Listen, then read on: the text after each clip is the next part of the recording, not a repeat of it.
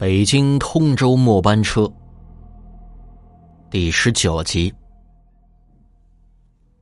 因为七幺四这谐音是七要死，所以我对这个数字印象是特别的深刻。我的记忆力还是蛮好的呀，比如记得上证指数跌破千点是在六月六号，比如。宝钢权证在上交所上市是八月二十二号，再比如这小娇是十二号发生车祸，十三号他回来跟我说是十二号早上六点钟，刘总打电话让他去公司去石家庄的，转天再问他，他又说是十一号晚上，刘总通知他十二号一早去石家庄出差的，那这个前后矛盾的说法，小娇肯定会以记不清为借口，但是我。记得特别的清楚。见我发愣，啊，这个刘总呢就和蔼的对我说：“呃，小周啊，这是我和我爱人的生日啊，阴历的。呃，先让大师给测一下，再帮我约个时间，跟大师见见面。没问题，刘总，您等我消息。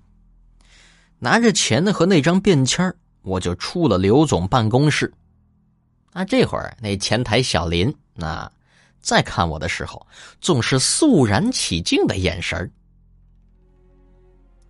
下午的时候，我给表舅打了电话，啊，告诉他，说先给我们老板测测名字，我们老板想见他，已经给了三千块的劳务费，让他明天啊马上来北京。本以为说这表舅会兴高采烈的答应。哪知呢？他却淡淡的说道：“啊，让我先把老板的名字和生日用短信发过去，看了之后再决定。”晚上都下班了，啊，表舅还没打电话来呢。等我回到住处，啊，就忍不住给表舅打了个电话，告诉你老板，我去不了。一周之内，他必有牢狱之灾。你别问为什么，就这么原话告诉他。表舅说完，就挂了电话了。表舅这话让我愣了好久啊！哎呀，看来这一万块钱啊，该着不是我的。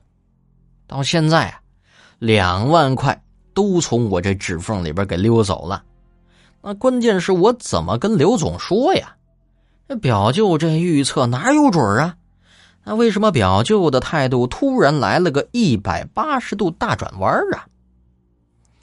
原先我的想法，最近公司这整体状况都不好，也没有什么前途可言。那如果表舅的预测有点谱，我先跟着公司混着。那如果预测的就是满嘴跑火车，我正好辞职不干了。那现在我一边骑马找工作，我还能够从刘总这儿拿到多点钱呢。啊，就是边工作边找工作。思前想后啊，没辙呀。把钱退回去吧，不过得变一个堂而皇之的理由，还要给自己留有余地。第二天上班，那我就去了刘总的办公室，先把一万块放到桌上。刘总啊，嗯，大师刚给小娇做法，又去唐山区的那个政府啊，特别累心。大师说必须恢复元气才能给您测字儿。在我死乞白赖的要求之下，大师先简单看了看您的名字和生辰，预测您说最近可能有点麻烦。我抱歉的说道：“也只能编造一些虚虚实实的东西，先对付着。”刘总心里边好像有些不安，隐约感觉到最近的情况不妙。哦，呃，到底是什么麻烦呢？呃，大师说。嗯，那要等几天，仔细看过您的生辰八字才能确定。您的名字本是象形字，好像是人带枷锁，预示有牢狱之险。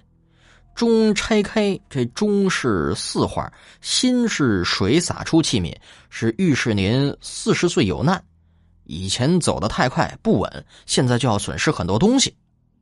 那我看这个刘总没啥表情，看不出他是信还是不信。呃，还有您那辆奥迪 A 六车修好之后先别开，买挂鞭炮放地上绕车一圈，点着就行。当然这事儿只能去郊县干。以后在车牌上的两颗螺丝钉拴两个短的红布条，别遮挡号牌就行。说完，我就准备出去了。啊，刘总呢也没有挽留我，估计是最近几天有不少烦心事让他已经疲惫不堪了。第二天，那这个刘总没来上班，也没听说他要出差呀，这是很奇怪的事儿。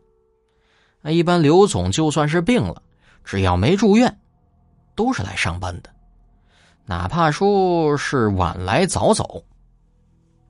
又过了一天，这个刘总还是没来。再过一天，刘总啊依旧没来，倒是法院来人了。啊，两个穿着法院制服的人，对副总刘本成出示了一张纸，只晃了一下，说了些什么。就直接让这个刘本成把他们带到刘总屋里边去，啊，法院的人呢，把这个刘总的电脑和一些文件就给搬走了，还找那会计王姐谈了几句。下午，刘总的爱人潘淑霞突然来公司，然后这刘本成让小林通知大家召开会议，刘本成就是简单的告诉大家。说现在有一案子牵扯到刘总，刘总只是被带走问的话，很快就回来工作了。这段期间，公司一切的事务暂由他来负责。这潘淑霞只是坐在他旁边听，始终没有说一句话。我们一直都认为刘本成是刘总的亲戚，但公司里边的人呢，谁也无法确认。其实这个案子。早就有苗头，是前不久公司参与河北省石家庄市桥西区区政府的网络工程的投标。啊，刘总给了一个副区长挺多好处的，实际嘛，就是行贿。我们公司中标，啊，近期这个副区长落马，牵出了好多的案件，包括这个案子，刘总呢，当然也是要被牵扯进去的。其实啊，从副区长落马那天起，这刘总就开始魂不守舍。屋漏偏逢连夜雨，又过了一天，我们被告知公司账户被封。这刘副总啊，让所有的业务人员通知客户暂停汇款和付款。我们大家其实更关心这个月的工资怎么发。紧接着，不断有客户来公司。啊，他们听说刘总进去了，基本都是来要账的。那刘副总可成了大忙人了，每一天的工作几乎就是接待要账的客户，弄得他焦头烂额的。这小娇是嘴儿快，他和他家人呢这几天也的确没有发生什么危险的事儿，所以心情大好。忍不住啊，他先把我表舅算命的事儿跟同事说了。他添油加醋的把我表舅描述的那神乎其神的，简直就是神仙下凡。会计王姐多少也知道点我给刘总算命的事儿，也肯定了小娇的说法，并且好多事已经应验。当然，我在公司这地位也提高了。哎，前台小林每天早晨给刘副总沏茶之后，哎呀，总是给我也来一杯。但是。几乎没有人找我托表舅算命，啊，我知道那价钱啊，他们承受不了，即便是刘本成也不舍得花这笔钱。哎，老板娘潘淑霞倒是找到我，我告诉他，我表舅啊只会算命，不会救人，建议他不如多花点钱，找找门路。本集播讲完毕，安然感谢您的支持。